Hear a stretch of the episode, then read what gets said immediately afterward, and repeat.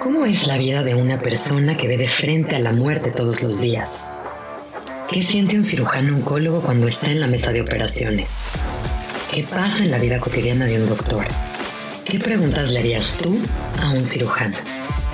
Esto es vida. Esto es vida. El podcast de David Cabra, en el que platicamos sobre el pensamiento científico, las ciencias de la salud y su interacción con la vida diaria. Con su experiencia, el doctor Cava nos habla de medicina, cáncer, cirugía, deporte de alto rendimiento, espiritualidad, salud pública, música, literatura, filosofía y mucho más.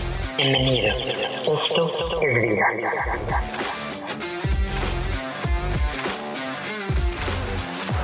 Hola, ¿cómo están? Eh, me llamo David Cava. Soy como muchas personas y como muchos de ustedes. Soy una persona que tiene una profesión, soy una persona que tiene una pasión y soy una persona que tiene muchos sueños. De profesión soy cirujano oncólogo, soy salubrista, soy nutriólogo, soy científico, soy abogado de los derechos de las personas que no tienen la capacidad de tener acceso a la salud. Soy también una persona que sueña con un mundo en el cual ciertas enfermedades como el cáncer puedan ser tratables, puedan ser curables y puedan ser prevenibles.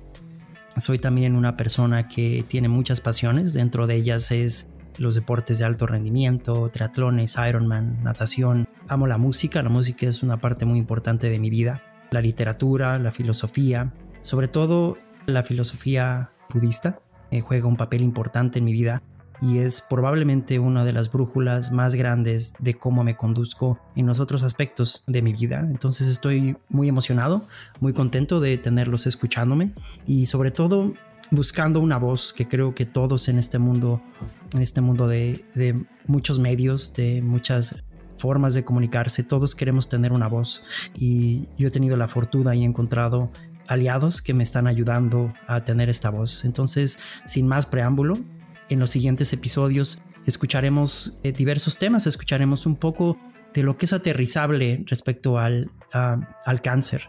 Escucharemos un poco de lo que es ciencia, lo que es pseudociencia.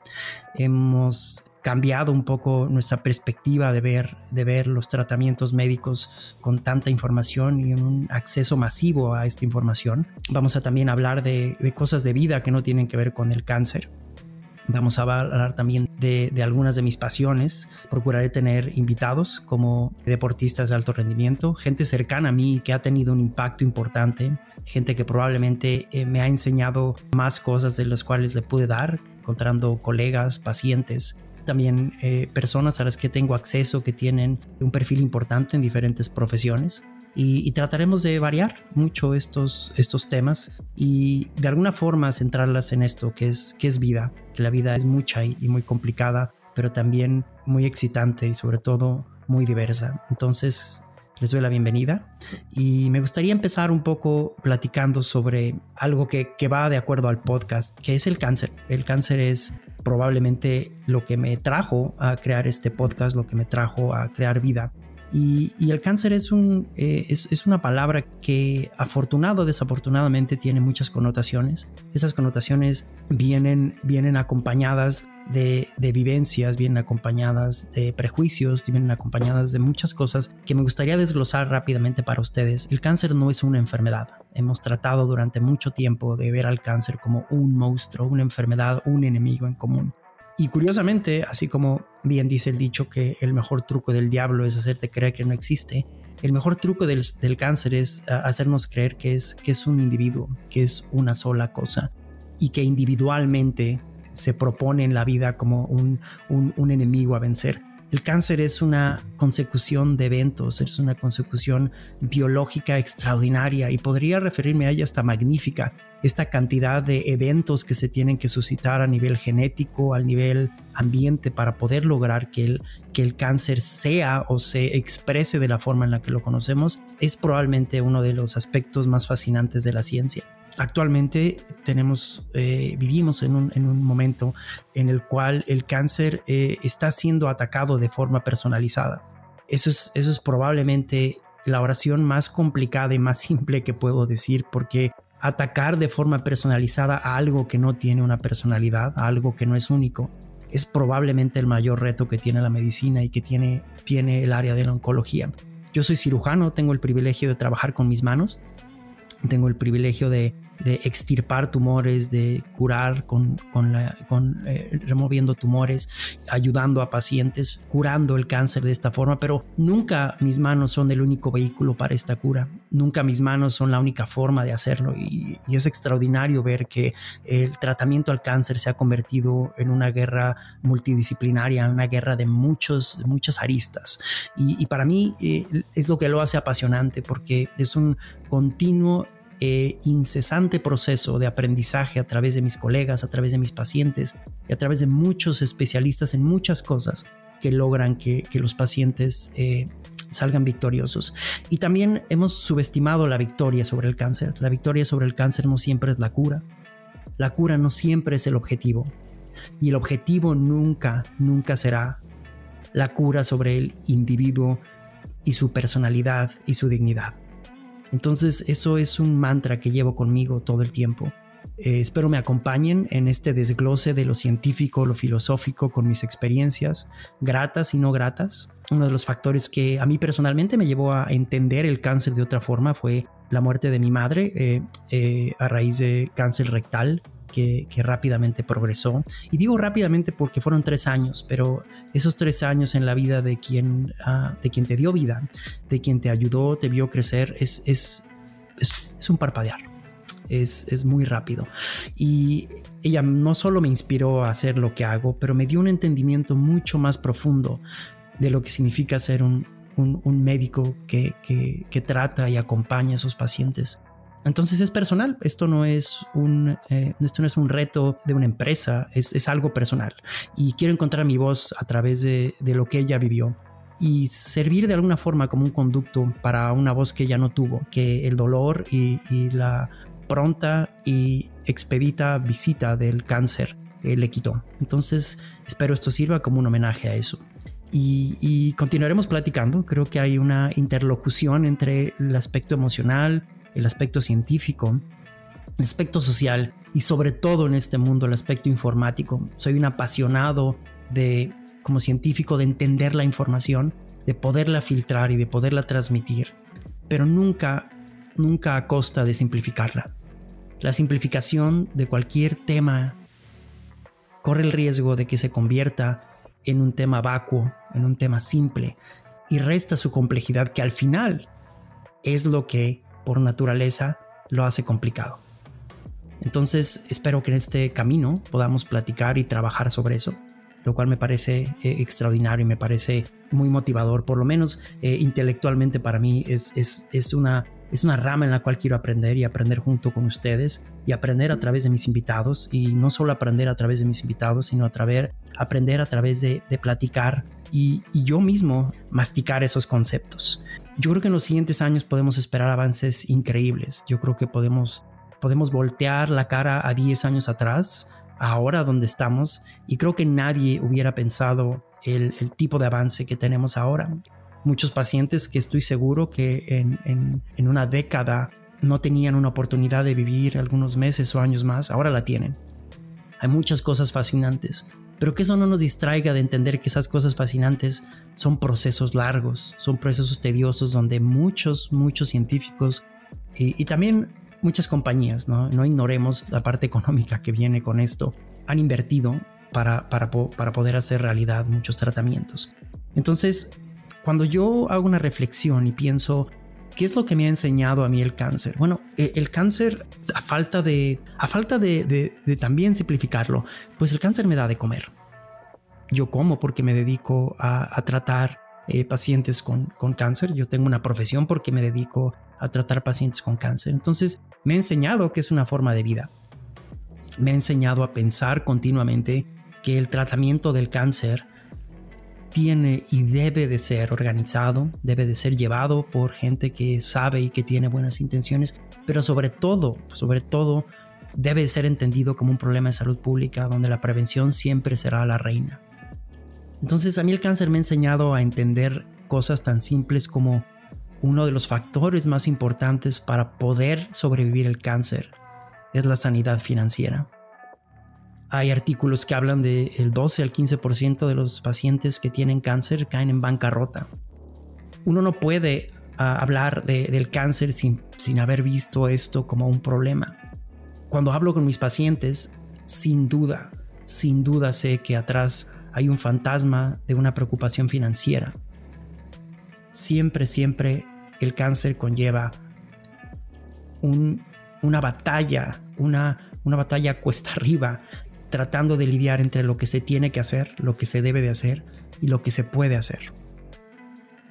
Muchos de, mis pacientes y mucho del tiempo que yo he invertido tratando pacientes se ha enfocado en otro aspecto muy importante y es la salud mental y la capacidad de mis pacientes de poder tener un ambiente propicio para su desarrollo emocional, psicológico, espiritual es igual de importante que cualquier cirugía y cualquier quimioterapia. En general, mis pacientes se sienten completamente abrumados, se sienten completamente perdidos. Es de las peores noticias que alguien puede recibir. Es más, yo creo que en el preámbulo de una muerte súbita o ver al cáncer como una muerte anunciada, el dolor perpetuo de recibir la noticia del cáncer afecta a las familias de una forma irreparable. Y eso lo puedo notar en sus ojos, lo puedo notar en sus ademanes. Y eso me transmite una responsabilidad muy grande, que es no nada más tengo que ser el comunicador del tratamiento, tengo que ser el comunicador de la esperanza y de la capacidad de transmitirles a ellos lo que yo sé, pero no olvidando lo que ellos no saben. Entonces eso es un conducto para mí muy importante dentro de lo que, de lo que hemos aprendido y dentro de lo que como ciencia hemos entendido, se traspola algo muy importante que para mí es una filosofía de vida. Yo tengo una muy fuerte influencia personal y espiritual budista tibetana. Y hay tres aspectos importantes de los cuales me oirán hablar constantemente en este, en este podcast y es la interdependencia. Es fundamental en el conocimiento de la realidad también la capacidad que tenemos para entender la relación que hay con el otro, la atemporalidad o la impermanencia de la realidad, con lo cual lleva a la muerte. Todos vamos a fallecer. El cómo es lo que nos preocupa. ¿Cómo trabajamos sobre eso? Todos nos vamos a morir. Todos vamos a dejar esta existencia. Y por último, tenemos que tratar de entender y conocer la realidad tal como es. Esas son las tres premisas budistas que para mí tienen, tienen, resuenan mucho en el tratamiento del cáncer. Entonces, la muerte digna, la capacidad de decisión de nuestros pacientes, muchas veces es ignorada por, por muchos médicos, por muchos familiares o por muchas personas que, que nos dedicamos a esto, porque, porque claramente hay un afán y hay una campaña eh, por preservar la vida. Y como lo dije anteriormente, hay que saber a costa de qué, ¿no? Entonces, eh, al acompañarme en este viaje, tengo múltiples anécdotas que me han marcado, para bien y para mal. Sé que he cometido errores. Este podcast no pretende ser una, una catarsis únicamente, pero sí pretende ser una herramienta en la cual yo pueda transmitir cómo esos errores a mí me han cambiado. Y probablemente la parte más importante, eh, cuando hablaba con, mis productores, la parte más importante eh, que a mí me ha marcado en el tratamiento del cáncer, la parte más complicada, es constantemente tratar de decidir entre el balance de lo que se tiene que hacer y de lo que se debe de hacer. Eso es probablemente la parte más complicada cuando uno lidia con una enfermedad mortal. Y esas decisiones deben de pasar en segundos, a veces me pasan en el quirófano, a veces me pasan en la consulta, a veces me pasan cuando recibo un resultado y lo tengo que comunicar a un paciente, y a veces lo pasan cuando me equivoco, y a veces pasan cuando acierto.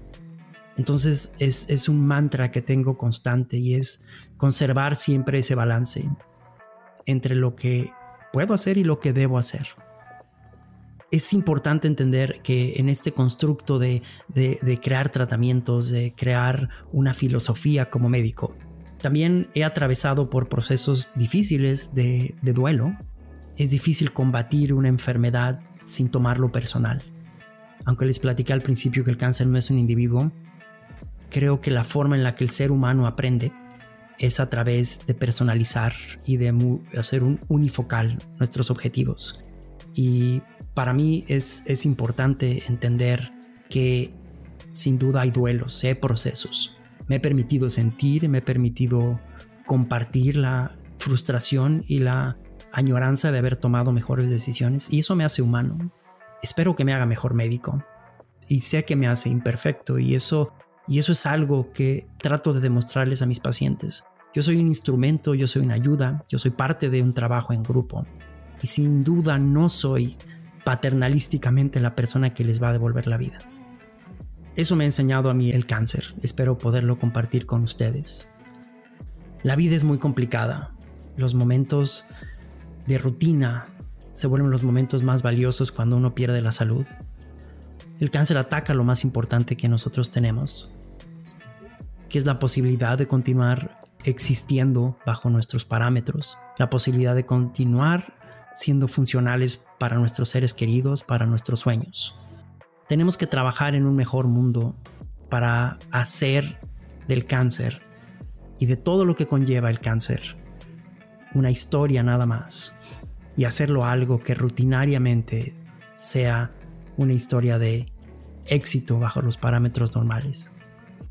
Espero que al concluir cada episodio ustedes puedan llevarse a casa la capacidad que tienen de sanarse, y no hablo curar el cáncer, de sanar muchas cosas que tienen que ver con encontrar en la vida muchas, muchas alternativas que no necesariamente tienen que ver con el tratamiento médico.